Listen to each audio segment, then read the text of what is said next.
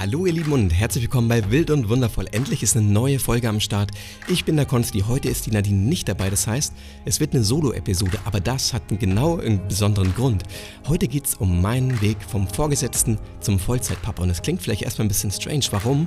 Habe ich alles aufgegeben, einen guten Job, einen gut bezahlten Job, ich bin die Karriereleiter immer höher gestiegen, habe mich dann aber dazu entschieden, mit der Familie auf Weltreise zu gehen, zu gehen, alles aufzugeben. Warum habe ich das gemacht und warum genau das die beste Entscheidung meines Lebens war, möchte ich euch heute erklären. Herzlich willkommen bei Wild und Wundervoll. Whatever they call us, whatever they'll do,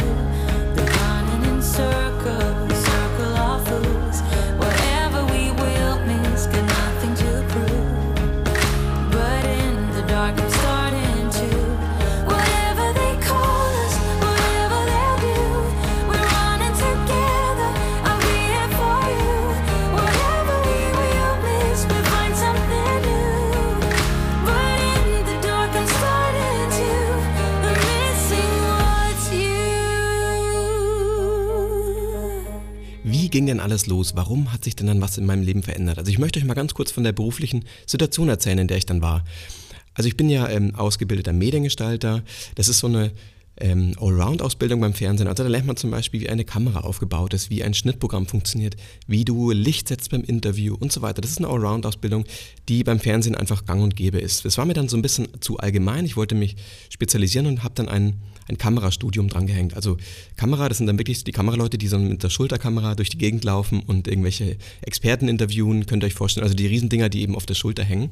Genau, da habe ich mich spezialisiert und dieses Kamerastudium hat mir dann geholfen, in eine große Firma zu kommen in München in Unterföhring, in einen ähm, großen Fernsehsender, der, ähm, der, der sich äh, auf Sport konzentriert hat. Also ein, ein ähm, großes Pay-TV-Unternehmen mit einer großen Sportredaktion. Und das ist für mich natürlich als, als, als Sportfan äh, ich, das ist ja, glaube ich, das Jackpot, das muss man wirklich sagen. Also ich, ich war dann wirklich in einer Sportredaktion und konnte mich mit Leuten austauschen, äh, ohne dass das halt dieses Gespräch immer gleich so als Smalltalk oder so neben, neben der Arbeit äh, abgestempelt wurde, ne, so als ein bisschen äh, unangenehm, sondern es war einfach Teil der Arbeit, dieses, dieses, diese Sportthemen. Man konnte sich die Fußballspiele und so halt dann natürlich auch anschauen und es hat eben auch zur Arbeit gehört, um auch auf dem neuesten Stand zu sein und so weiter. Und äh, damit will ich nur sagen, dass natürlich als Sportfan natürlich wie gesagt, der Riesen-Jackpot, sowas zu haben. Und deswegen bin ich auch super glücklich, warum ich dann ähm, da reingerutscht bin. Ähm, ich bin da gestartet, aber als ganz, ganz kleiner Aufnahmeleiter, jetzt gar nicht als ähm, großer Kameramann oder so, sondern als kleiner Aufnahmeleiter. Ich war nach dem Studium natürlich super froh, ja, so einen Job ergattert zu haben bei einem großen Unternehmen.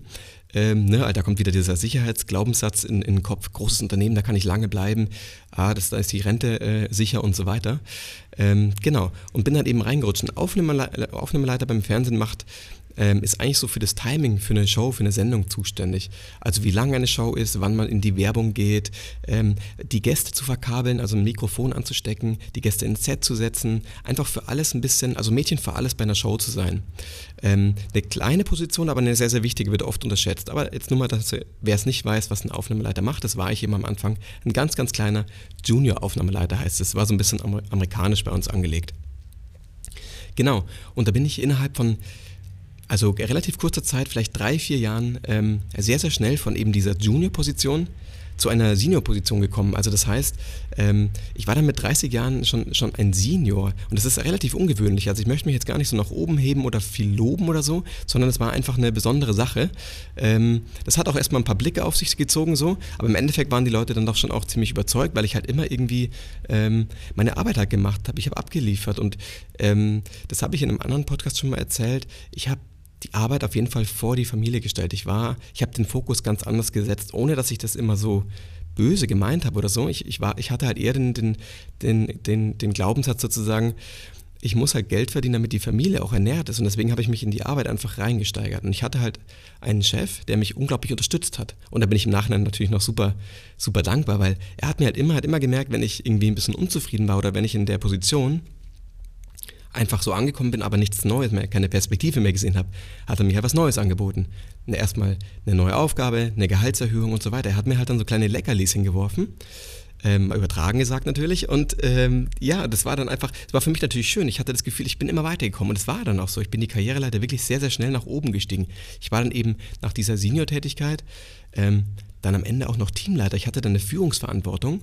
Also hatte ähm, acht, ich glaube, acht äh, acht Teammitglieder äh, dann am Ende unter mir, für die ich zuständig war. Ich war dann, ähm, musste dann Gehaltsverhandlungen führen, natürlich auch ähm, Bewerbungsgespräche. Ich musste aber auch schauen, dass das Team performt. Das ist natürlich in einem großen Unternehmen auch wichtig, dass der Gewinn halt auch stimmt, ne? dass die Leute ihre, ihre, ihre Leistung abrufen.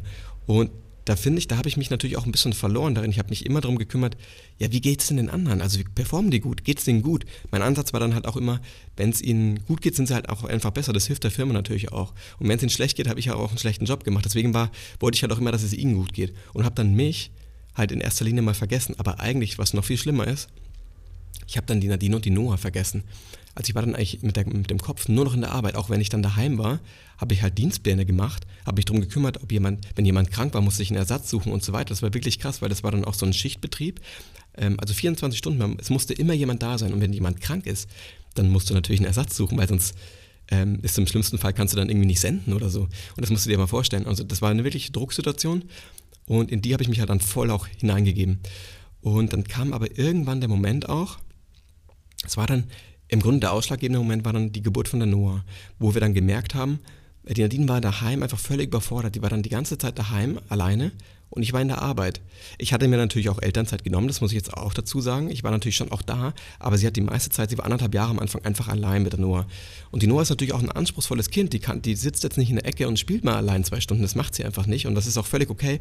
Aber es, es fordert natürlich dann den, das, ähm, das Elternteil, äh, was gerade da ist, also in dem Fall halt die, die Nadine, die haben halt ständig sich mit ihr beschäftigen musste. Und das ist natürlich unglaublich anstrengend. Wer Kinder hat, der kann das natürlich nachvollziehen.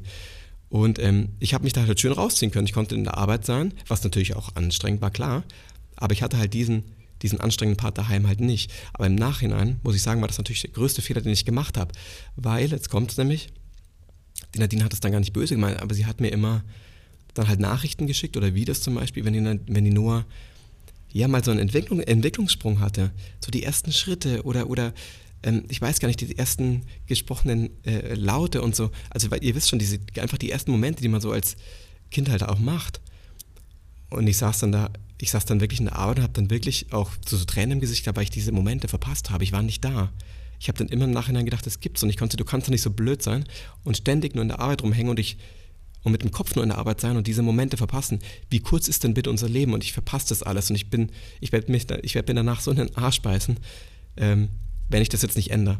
Und der Nadine war trotzdem auch ein bisschen dieser, dieser, dieser Trigger für mich, der, der mich darauf aufmerksam, so, äh, aufmerksam gemacht hat. Und ähm, das ist häufiger bei uns so. Und da bin ich natürlich auch, sehr, sehr dankbar. Ähm, und genau, und in dem Moment haben wir dann irgendwann überlegt, okay, so geht es nicht weiter. Konsti, du bist nicht da und du verpasst alles und du wirst so unglücklich, unglücklich werden. Und ich habe in mir dann auch einfach irgendwann eine ganz, ganz tiefe, tief, tief verwurzelte Unruhe gespürt. Irgendwie, das ging, das, die ging nicht mehr weg. Ich habe dann schlecht geschlafen, ich habe mich, äh, ich war dann schlecht gelaunt, es war, hat überhaupt nichts mehr gepasst und auch in der Arbeit lief es auf einmal nicht mehr so gut. Und das haben die Leute dann auch gemerkt und irgendwas hat nicht mehr gestimmt. Und dann war natürlich irgendwann der Punkt, wo man gesagt hat, ey, da, da muss ich jetzt was ändern. Und Nadine hat mich dann wirklich auch dazu motiviert zu sagen, wir müssen jetzt mal ausbrechen. Sie wollte ja lange Zeit schon wieder mehr reisen, ähm, auch mit der Noah dann, wir haben ja die Elternzeit auch gehabt, man kann diese Zeit auch nutzen, der Staat schenkte diese, diese Zeit. Übrigens auch, wer es nicht weiß, jeder Elternteil, also auch, auch der Papa, hat Anspruch auf drei Jahre bis zum dritten Jahr des Kindes in Elternzeit zu gehen. Das ist häufig, ähm, das wissen die meisten gar nicht und ich wusste es vorher auch nicht. Nicht nur die Mama darf das, auch der Papa hat die Möglichkeit, sehr, sehr lange in Elternzeit zu gehen, unabhängig vom Elterngeld. Das Elterngeld kriegst du jetzt nicht drei Jahre, aber die Elternzeit, die kannst du dir nehmen. Und dann musst du natürlich finanziell schon irgendwie schauen, wie du das dann schaffst. Nur diese Möglichkeit zu haben, naja, die hat man und die, die kann man sich eben auch nehmen. Und das haben wir dann gemacht. Dann bin ich nämlich nach viel, viel, ach, nach, nach vielen unruhigen Nächten und Gesprächen mit Nadine bin ich irgendwann zu meinem Kollegen und dann auch zu meinem Vorgesetzten äh, gegangen und habe dann gesagt, ich schaff's leider nicht mehr. Ich muss mir jetzt ein Jahr lang einfach eine Auszeit nehmen. Ich muss mal raus, ich muss ausbrechen mit meiner Familie auf Weltreise gehen. Wir hätten natürlich auch sagen können, wir bleiben in Deutschland ein Jahr, aber wir wollten natürlich auch als Familie nochmal mehr wieder zusammenwachsen. Und da war natürlich die Weltreise ja einfach ideal, weil es halt so eine intensive Zeit ist.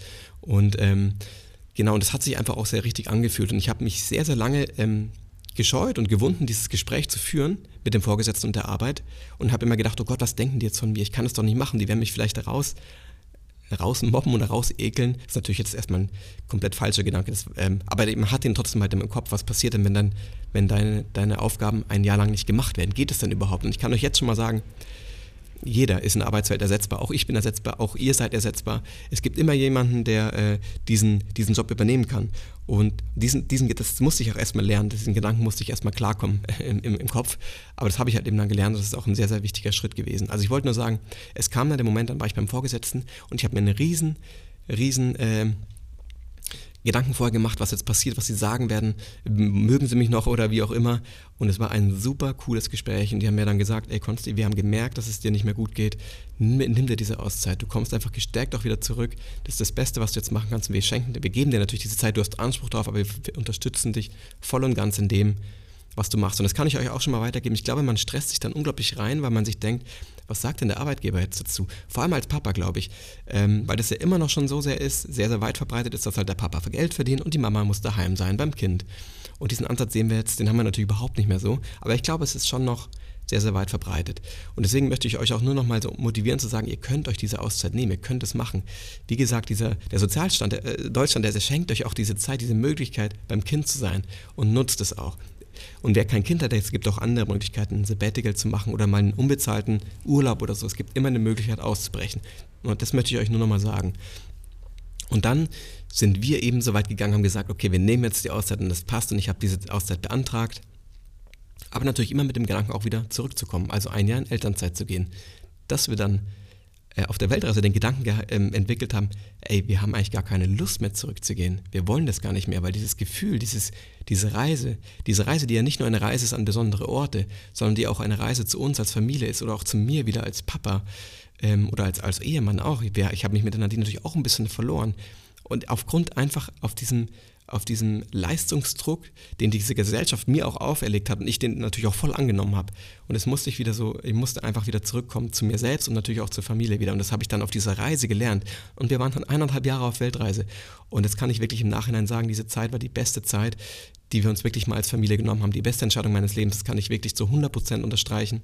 Und ich kann es jedem von euch empfehlen, auch zu machen, wer dieses Gefühl hat, dieses Gespür in sich drin, es passt irgendwie nicht mehr, ich möchte wieder mehr bei meiner Familie sein oder ich fühle mich nicht mehr wohl, auch wenn du jetzt keine Familie hast, ich fühle mich nicht wohl, ich muss einfach mal ausreißen, ich muss raus.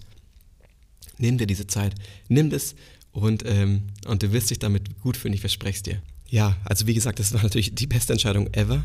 Aber wie hat sich das Verhältnis zwischen der Noah und mir auch entwickelt? Also ich bin ja mit dem Gedanken oder mit dem Wunsch auch dahin, dahin gegangen, auch in diese Reise, dass wir die, dass wir näher wieder zusammenkommen, dass sie weiß, der Papa ist auch da und er geht nicht, wenn er jetzt, also wenn er jetzt die, das Haus verlässt, ist er jetzt irgendwie den ganzen Tag weg, weil er in der Arbeit ist. Sie hat früher wirklich herzzerreißend geweint, wenn ich dann in die Arbeit gegangen bin.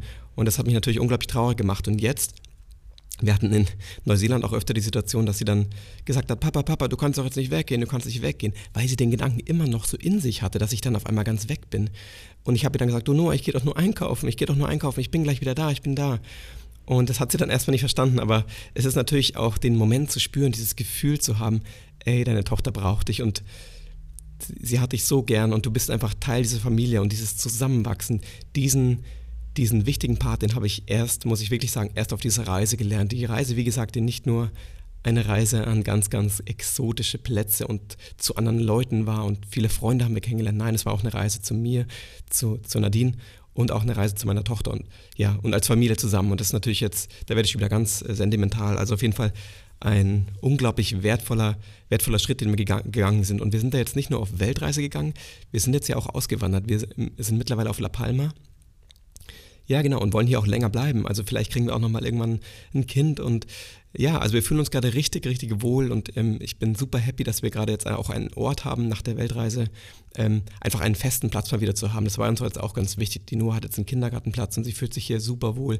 Und Nadine und ich, wir fühlen uns super wohl und wir wachsen zusammen. Eine tolle Community ist hier, die La Palma Gang mit ähm, kann ich kurz sagen, äh, mit sechs Paar Schuhen, äh, Sunny Benny und ähm, die Sundance Family, Lass die Sonne in Berlin und Power Family und wir natürlich und noch ganz viele andere, jetzt aber auch nur mal um die, die Nächsten, also die, die nahen Personen jetzt gerade zu nennen. Ähm, ja, also ganz, ganz, ganz toll. Und ja, ich glaube, zu dem Gedanken wären wir natürlich nie gekommen, wenn wir nicht auf diese Reise gegangen wären. Und ich, ich spüre jetzt auch, dass ich jetzt, um nochmal aufs Thema zurückzukommen, also, ähm, dass ich natürlich äh, voll und ganz auch in meiner in meiner Rolle jetzt als Vollzeitpapa aufgehen kann. Also dass ich jetzt mich einfach unglaublich wohl fühle, fühle und ich, ich habe einfach, ich kann mir einfach mehrere Stunden am Tag einfach rausnehmen, mit der Noah an den Spielplatz zu gehen, mit ihr zu, zusammen zu sein. Und ich kann natürlich auch mal ähm, wieder mit der Nadine mehr, zu, mehr machen, weil ich nicht mehr in der Arbeit bin. Ich habe diesen Fokus einfach jetzt äh, ganz, ganz anders gesetzt. Und ich finde, ähm, dass, ich, dass ich jetzt einfach das war jetzt ein harter Weg, ähm, aber vielleicht war jeder Moment in diesem Leben einfach unglaublich wichtig, um da zu sein, wo wir sind.